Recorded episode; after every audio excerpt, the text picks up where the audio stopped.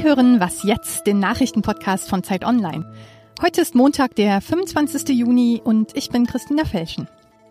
Heute sprechen wir mal wieder über die Asylpolitik in der EU und über ein Tor in der 95. Minute. Zuerst die Nachrichten. In der Türkei hat sich Präsident Erdogan zum Wahlsieger erklärt. Er habe 52,5 Prozent der Stimmen bekommen, meldete die Wahlkommission. Sein stärkster Rivale, der Sozialdemokrat Ince, bekam demnach knapp ein Drittel der Stimmen. Die Opposition zweifelt das Ergebnis an. Ince will sich heute Vormittag äußern. Es ist die Rede von Unregelmäßigkeiten. Unter anderem sollen Wahlbeobachter mit Drohungen und Schlägen von den Urnen ferngehalten worden sein. Erdogan hat letztes Jahr die Verfassung ändern lassen. Damit hat er künftig noch mehr Macht. So kann er das Parlament mit Dekreten teils umgehen. Grünen-Politiker Özdemir sagte, wenn der Wahlkampf auch nur halbwegs fair gewesen wäre, hätte Erdogan die Macht abgeben müssen. Er kritisierte auch das Verhalten der Türken in Deutschland, von denen zwei Drittel Erdogan gewählt haben. Im Streit um die Asylpolitik beginnt für Merkel die entscheidende Woche. Heute trifft sie sich erstmal mit dem CDU-Präsidium. Ihr Koalitionskollege Innenminister und CSU-Chef Horst Seehofer hat den Druck nochmal erhöht. In einem Interview sagte er, die Kanzlerin werde ihn nicht von seinem Plan abbringen.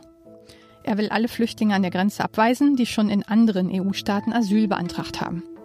Bundespräsident Schäuble sagte, Seehofer provoziere seine Entlassung. Na, wenn das mal keine Warnung ist. Redaktionsschluss für diesen Podcast ist 5 Uhr.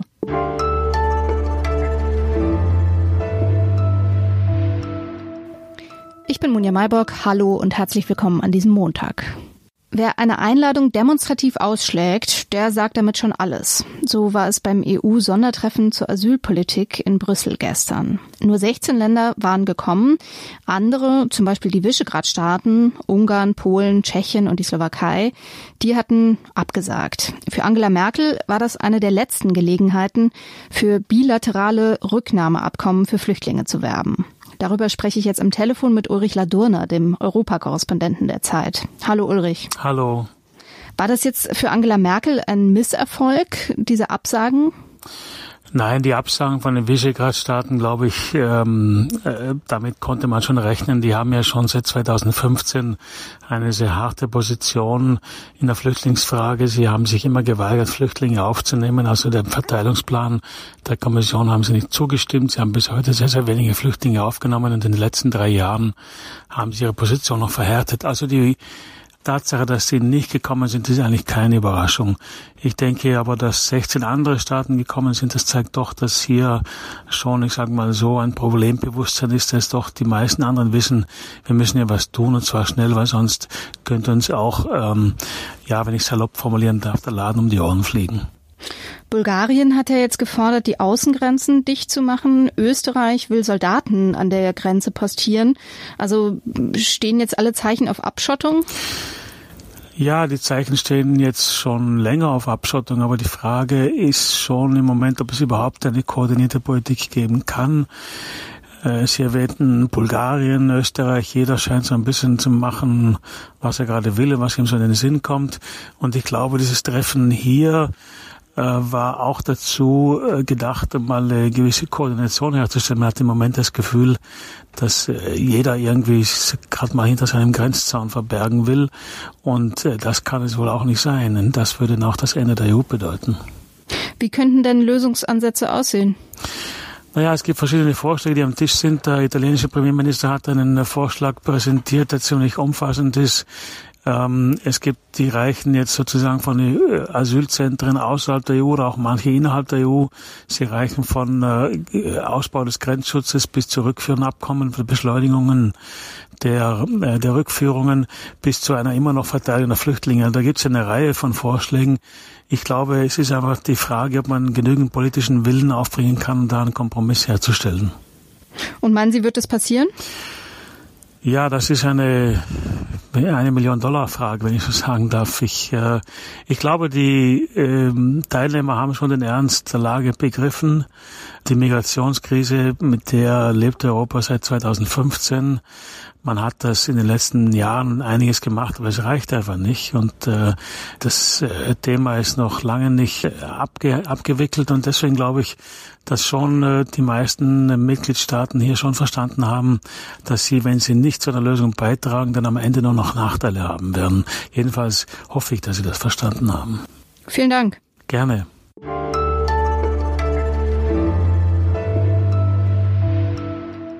Und sonst so? In Saudi-Arabien dürfen Frauen jetzt Auto fahren. Seit gestern ist das Fahrverbot, das ja weltweit einzigartig war, Geschichte. Auf Twitter und Facebook habe ich jede Menge Bilder von strahlenden Frauen am Steuer gesehen. Aber so richtig Grund zum Feiern gibt's nicht. Die Frauen nämlich, die am meisten für ihre Rechte gekämpft haben, sind nicht dabei. Sie sind entweder im Exil oder im Gefängnis. Erst vor wenigen Wochen sind neun bekannte Feministinnen verhaftet worden. Es zeigt mal wieder, dass die angebliche Öffnung des Landes eher Kosmetik ist und dass man schönen Bildern nicht immer trauen kann.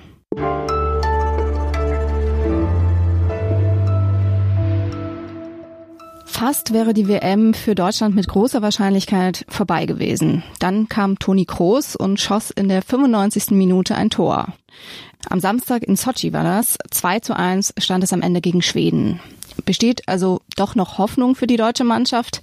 Darüber spreche ich jetzt mit unserem Sportreporter Oliver Fritsch in Sochi. Hallo Olli. Hallo Monja. Du warst ja dabei am Samstag im Stadion. War das denn ein verdienter Sieg für die deutsche Mannschaft? Ach, das kann man schon sagen. Also sie haben jetzt nicht super gespielt, in der ersten Halbzeit sogar sehr verunsichert. Auch in der zweiten gab es viele Fehler, Ungenauigkeiten ähm, und die Abwehr war auch nicht immer topsicher. Aber wer in Unterzahl einen Sieg erkämpft und eine Mannschaft wie Schweden so weit nach hinten drückt und nie aufgibt und auch mit seinen eigenen Schwächen so zurechtkommt wie die Deutschen, der hat wirklich den Erfolg verdient und sei es in der allerletzten Minute, denn die gehört auch zum Spiel ohne jetzt äh, Spielverderber sein zu wollen, aber von äh, der alten Leistung von vor vier Jahren äh, sind sie trotzdem weit entfernt, oder? Genau, Spielverderber ist ja unser Job und das stimmt, was du sagst. Die Mannschaft spielt nicht mehr so begeisternd und nicht mehr so strukturiert wie in den letzten 10, 12 Jahren, insbesondere natürlich beim WM-Titel in Brasilien. Die Abwehr hat ein paar Löcher, das Mittelfeld schafft es nicht, Dominanz auszuüben, zumindest nicht über 90 Minuten und im Sturm ist die Mannschaft auch nicht mehr so stark und sicher besetzt. Das ähm, wird schon auch reichen fürs Achtelfinale, Viertelfinale und mit ein bisschen Glück auch noch für mehr. Ich bin aber skeptisch und ehrlich gesagt glaube ich das nicht, dass sie den Titel verteidigen werden. Mhm. In der Vorrunde äh, spielen ja viele Mannschaften, 32 sind's. Ähm, nicht alle davon sind so richtig äh, Fußballnationen. In vielen Ländern äh, haben die Fußballer noch einen Nebenjob und sind Zahnärzte oder so. Hast du denn guten Fußball gesehen bisher? Nein, noch nicht. Das habe ich aber auch nicht erwartet. Ich weiß, Nationalmannschaften sind nie so gut wie Vereinsmannschaft. Die Champions League ist eine Klasse über der Fußball-WM, was die Qualität betrifft. Das ist naturgemäß so, weil Vereine können viel mehr trainieren, ähm, sie sind Tag für Tag zusammen und so weiter. Aber es geht ja hier nicht nur um fußballerische Qualität, sondern eine Fußball-WM ist ein Fest der Völker. Und das erleben wir hier in den Straßen, das erleben wir in den Stadien. Und ich finde es auch gut, dass so viele Länder dabei sind, weil es begegnen sich Lateinamerikaner, Amerikaner, mit Afrikanern und Europäer, mit Asiaten und die Russen sind mittendrin und das ist die Stimmung ist überragend und das ist das, was eine WM ausmacht. Die Qualität des Turniers wird ja dann im Laufe des Turniers steigen, wenn die KO-Spiele einsteigen, dann werden die Spiele auch besser. Du hast gerade gesagt, ein Völkerfest. Ähm, Russland ist ja als Gastgeberland äh, viel negativ in den Schlagzeilen gewesen. Da ging es äh, mal um die Menschenrechtslage, mal um Doping im Sport und vor allem auch im Fußball. Ähm, spielen diese Diskussionen jetzt gar keine Rolle mehr? Naja, die werden unterdrückt und die, oder werden sozusagen pulverisiert durch das Fußballfest. Wenn der Ball rollt, dann ist alles andere im Hintergrund. Das ist so. Das äh, kann man natürlich auch bedauerlich finden. Man muss bedenken, es gibt einen politischen Häftling, der eventuell, weil er im Hungerstreik ist, während der Fußball-WM sterben wird. Das ist fast schon sein erklärtes Ziel, zynisch gesprochen. Und das sind natürlich die Schattenseiten dieser Fußball-WM und jeder Sport Sportgroßveranstaltung, die in einer Autokratie oder Diktatur stattfindet. Momentan redet hier in den Stadien niemand darüber. Und das heißt, die Stimmung ist gut und ähm, sind die Russen gute Gastgeber? Die Russen sind sehr gute Gastgeber. Sie sind ja sehr stolz darauf, die Welt zu empfangen. Sie wollen sich präsentieren. Sie sind äh, hilfsbereit. Sie sprechen einen an. In der Metro, selbst die Polizisten lachen. Und daran habe ich auch nie gezweifelt. Ich war auch letztes Jahr schon hier beim Confed Cup, da war das genauso. Letztlich ist das ein, natürlich auch ein Ort der Begegnung so einer Fußball-WM. Und es geht darum, Vorurteile und Klischees abzubauen. Unser Verhältnis ist natürlich belastet zu den Russen. Ich weiß nicht, ob es von Dauer sein kann, aber es finden zumindest hier Begegnungen statt, die auch auf der anderen Seite, auf Seiten der Russen vielleicht was auslösen können. Nämlich, die stellen fest, dass wir Westeuropäer gar nicht so auf äh, die Russen herablegen, wie das, wie das sozusagen die Propaganda ihnen im Fernsehen immer vorhält. Das, das sind die Effekte einer WM. Ob sie nachhaltig sein werden, das weiß ich nicht. Danke dir, Olli, und schöne Zeit noch. Ja, danke. Und was Sie im Hintergrund gehört haben, das ist übrigens eine Hotellobby in Sochi samt Fanparty. Das war's für heute bei Was Jetzt. Ich wünsche Ihnen einen schönen Start in die Woche. Tschüss.